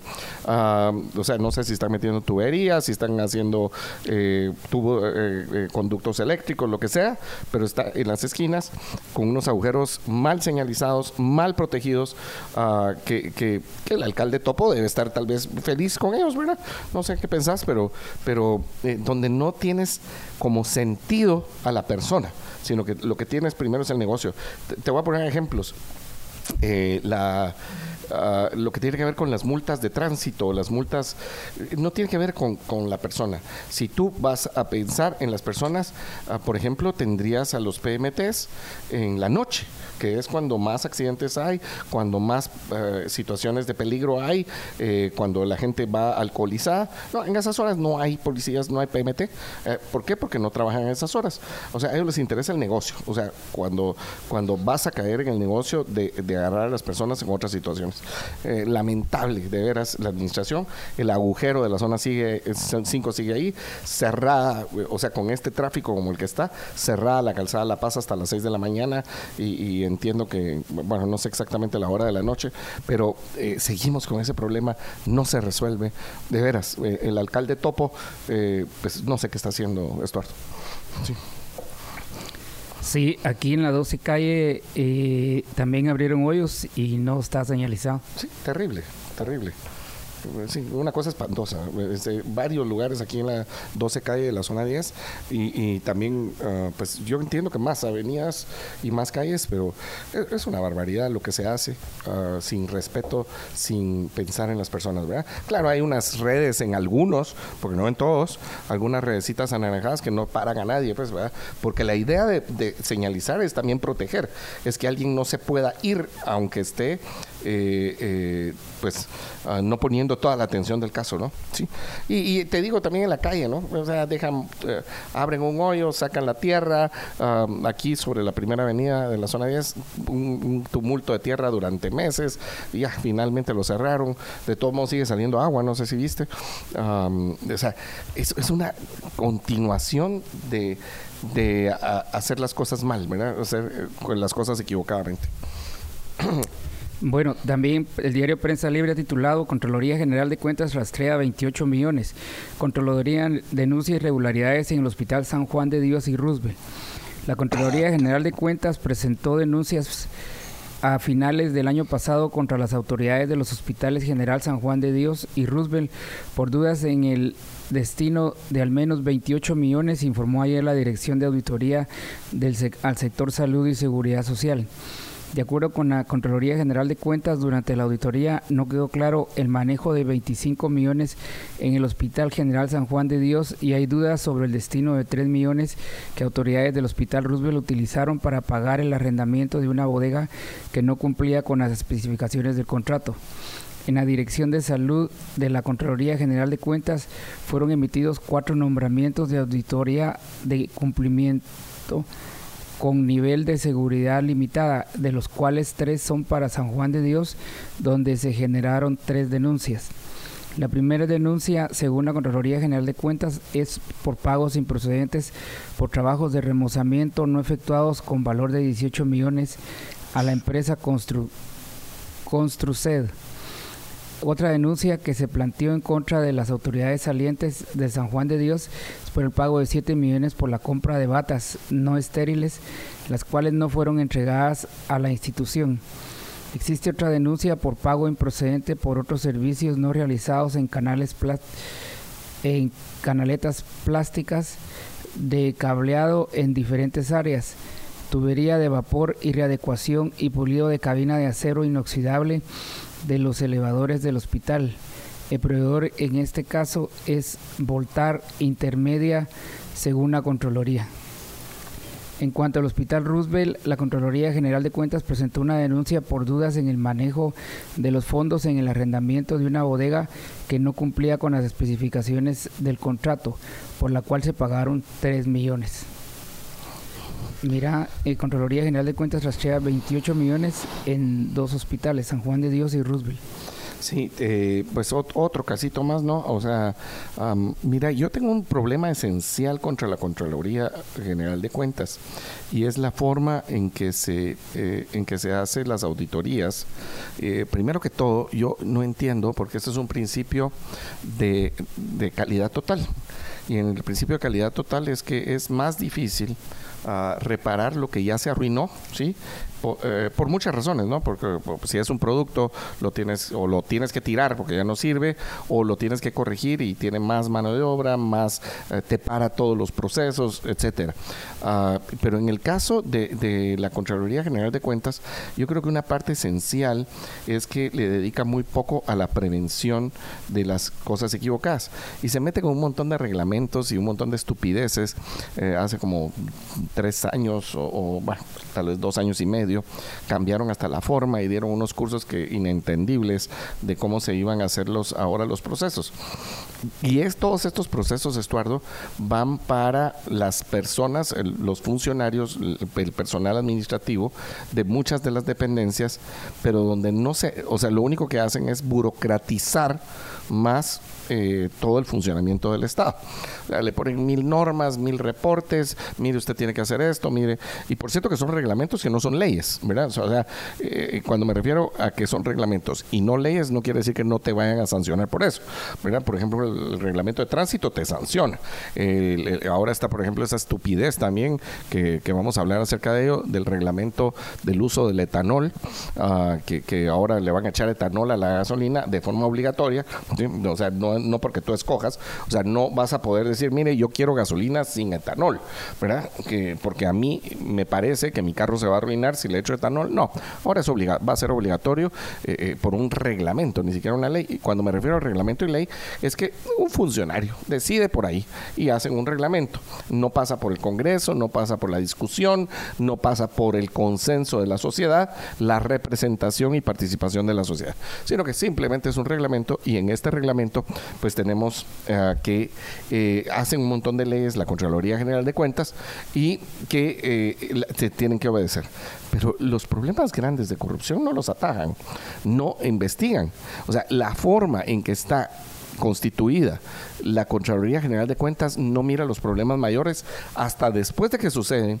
Y por cierto que después de que suceden, eh, eh, o sea, no están clasificados. Por ejemplo, hace años eh, la Contraloría dijo, no, es que el caso Odebrecht ese no, no cayó el sorteo de lo que tenía que hacerse. Mire, pamplinas, eso no es verdad, no puede aceptarse. O sea, todas las contrataciones del Estado que suben de cierto precio, todas tienen que ser auditadas. Y en este caso tenemos algunas situaciones como por ejemplo que eh, eh, aquí tienes claros ejemplos de corrupción. O sea, batas que no fueron entregadas, eh, remodelaciones que no fueron hechas. O sea, o sea, perdonen, ¿y qué estaban esperando? Que cambiara el gobierno. Y si hubieran quedado los mismos, de todos modos no pasaba nada. hombre, o sea, aquí la Contraloría General de Cuentas está muy mal, aparte de la corrupción que ya existe, y en este caso, pues 28 millones.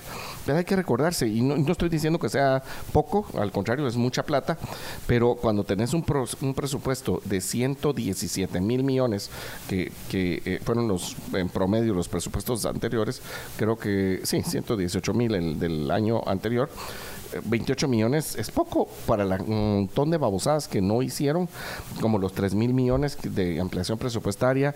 Eh, ¿Qué te parece? O sea, mira la excusa, y, vamos a, decirlo así, que en el asunto de las vacunas. O sea, ¿dónde está el avance? 600 millones y la Contraloría no tiene nada que decir. Es una barbaridad cómo funciona la Contraloría aquí en Guatemala. O sea que es la que es que la Contraloría no debería ser impuesta por el, gobernante porque lo único que hace es tapar sus cochinadas y tampoco por el Congreso. ¿Sabes qué? El Contralor sí debería ser electo popularmente, eh, Estuardo, porque es el pisto nuestro el que está cuidando. ¿sí? Es nuestro pisto. Entonces sí debería ser una persona externa a todas esas ah, autoridades. Porque si lo elige una autoridad, ¿qué va a hacer? Cuidarle las espaldas a ellos. Debería de cuidarnos a nosotros, nuestro dinero. Es una barbaridad lo que pasa con esta Contraloría y, ahí te la dejo. Tenemos que ir a un corte, sin nuestro corte final.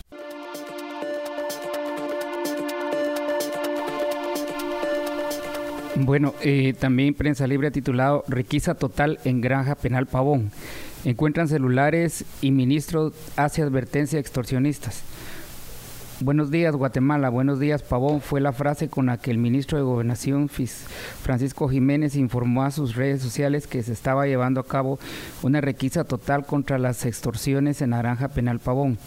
En la requisa participaron 1.500 efectivos de la PNC, 85 agentes élite del sistema penitenciario, 10 policías con lectores biométricos M13, 10 representantes de la PDH para velar por los derechos del personal y de los privados de libertad y auxiliares fiscales del Ministerio Público agregó Jiménez. Entre los resultados preliminares de la requisa, en Pavón destaca la incautación de decenas de celulares además de routers para Internet. La viceministra de Seguridad, Claudia Palencia, acudió a la granja penal Pavón y dijo que al final de las requisas se informaría de otras acciones. Ayer lo dije y hoy se lo repito a los extorsionistas. Esto no se va a quedar así.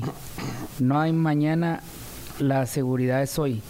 Fue la advertencia del ministro de Gobernación. Eh, Mira, encontraron eh, decenas de celulares y routers. tenían mejor comunicación que nosotros y eso que está toda esa ley que donde pusieron las antenas para eliminar el internet, Estuardo, otro negociazo de, esto. Ahora, ¿cuál es el punto, Estuardo? Porque vamos a poner, fíjate que ah, no sé si te recuerdas que alguien dijo por ahí que teníamos que, pues, se pusieron estas antenas para, para eliminar la comunicación en los centros penitenciarios que terminan lastimando más a los vecinos de los centros penitenciarios que a los reos. ¿verdad? Y, que entonces los vecinos son los que, los que tienen más problema. O sea, otra vez, la raíz del problema, Estuardo, no está en que pongas o no, porque, bueno, dicen, esos ya no funcionan, porque esos inhibidores de señal eran para 4G y ahora que tenemos 5G, entonces había que comprar otros. Negociazo, ahora vamos a comprar otros porque ya los otros no funcionan y que todos no van a funcionar.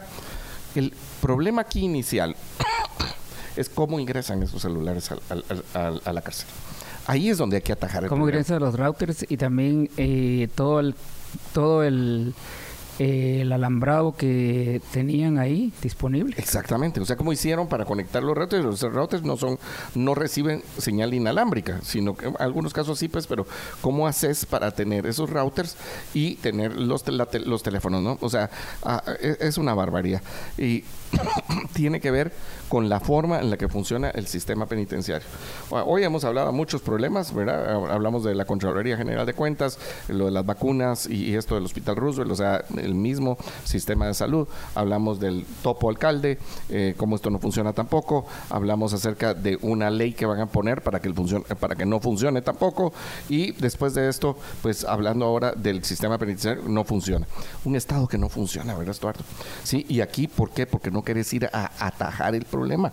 ¿Cuál es atajar el problema? ¿Cómo entran esos celulares? ¿Cómo entran los routers? ¿Con qué capacidad instalan los routers con ese, esos eh, esa eh, eh, conexión alámbrica? Y, y, y, quién? Nadie lo vio. Nadie dijo nada. No pasó nada. Yo puedo entender que los reos que los privados de libertad necesitan comunicarse con sus familias, con sus abogados. Pero para eso podrías poner un sistema público de, teléfonos públicos por los cuales tienes que pagar, ¿verdad? Y, o puedes hacer llamadas a cobrar. Bueno, eh, hoy viernes, ¿sí? Eh, lo que podemos seguir es, mire, tenemos que seguir peleando porque tengamos un Estado de Derecho que haga funcionar, que nos proteja la vida, la libertad, la propiedad, esencialmente, para que podamos desarrollarnos y encontrar nuestra felicidad.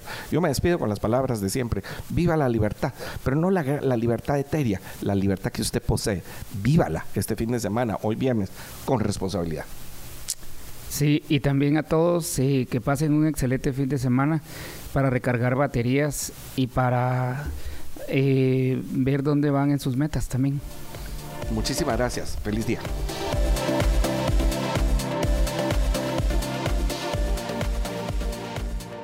Libercast presentó una producción de Libertópolis. Recuerda suscribirte y dejarnos cinco estrellas para que continuemos trabajando en producir más podcasts de tu interés. Libertópolis.